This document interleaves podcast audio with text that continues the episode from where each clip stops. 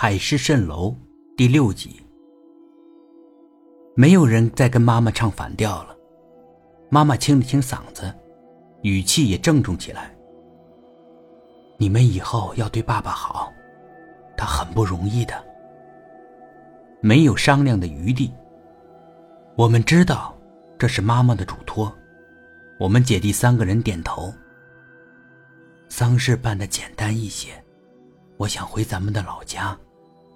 后面的事情交给你们的爸爸吧，他会把我安排好的。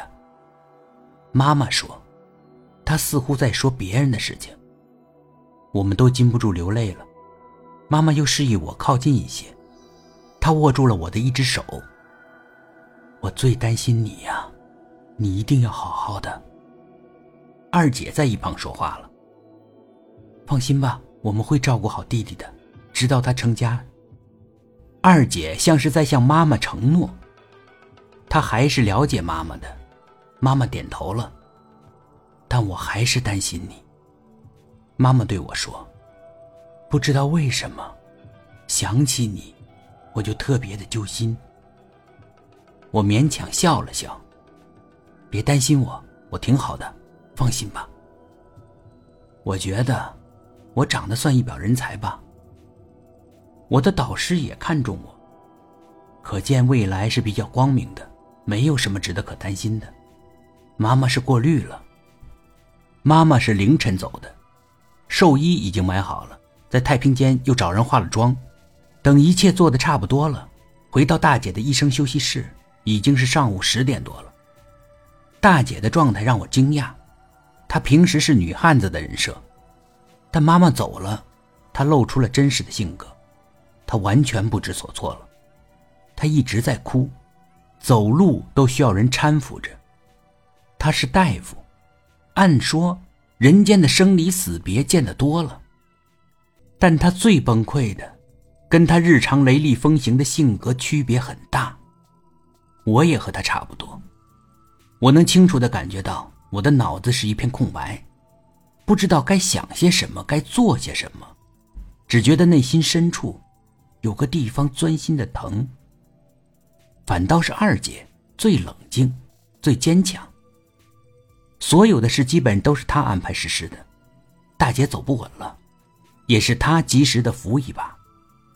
这倒让我刮目相看。没想到最柔弱的二姐，在关键的时刻最靠得住。回到大姐的医生休息室，我和大姐都瘫坐在那儿，二姐却没有闲下来。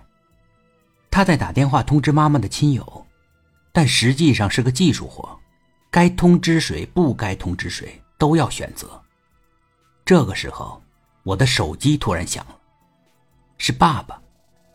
我这才想起来，居然还没有通知爸爸。我拿起手机，说实话，我还是有些怨恨的。接电话的语气也不是那么好。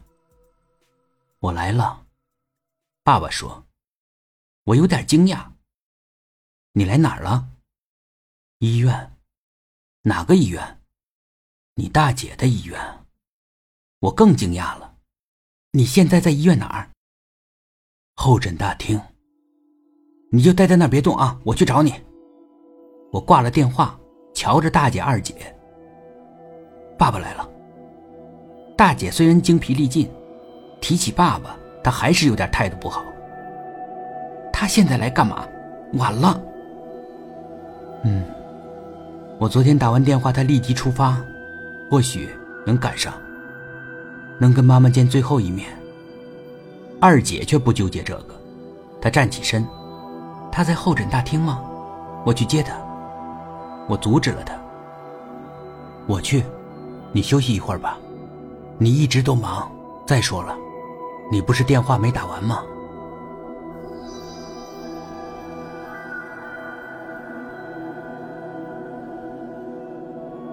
本集故事播讲完毕，点击上方的订阅，订阅不迷路。